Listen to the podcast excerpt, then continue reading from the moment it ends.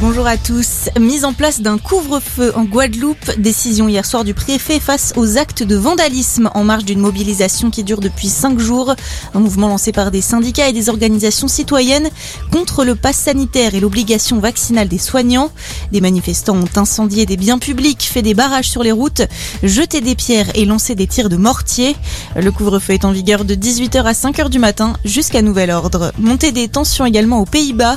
Des manifestants ont été blessés hier soir à Rotterdam lors d'une mobilisation contre les mesures de confinement partiel instaurées par le gouvernement.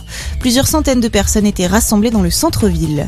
Une enquête interne ouverte par les hôpitaux de Marseille contre l'IHU, annonce hier de l'assistance publique des hôpitaux de Marseille, suite aux révélations de Mediapart. L'institut dirigé par Didier Raoult aurait falsifié des résultats pour démontrer l'efficacité de l'hydroxychloroquine contre le Covid-19, des faits dénoncés par une dizaine de membres du personnel hospitalier.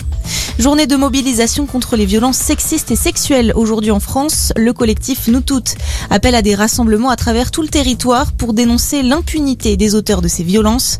Il y a deux ans, 100 000 personnes avaient défilé à Paris selon les manifestants.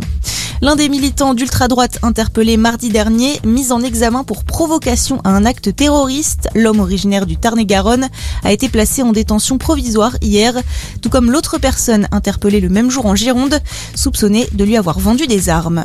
À la page des sports, en foot, le début hier soir de la 14e journée de Ligue 1 et Lille a finalement concédé le match nul face à Monaco.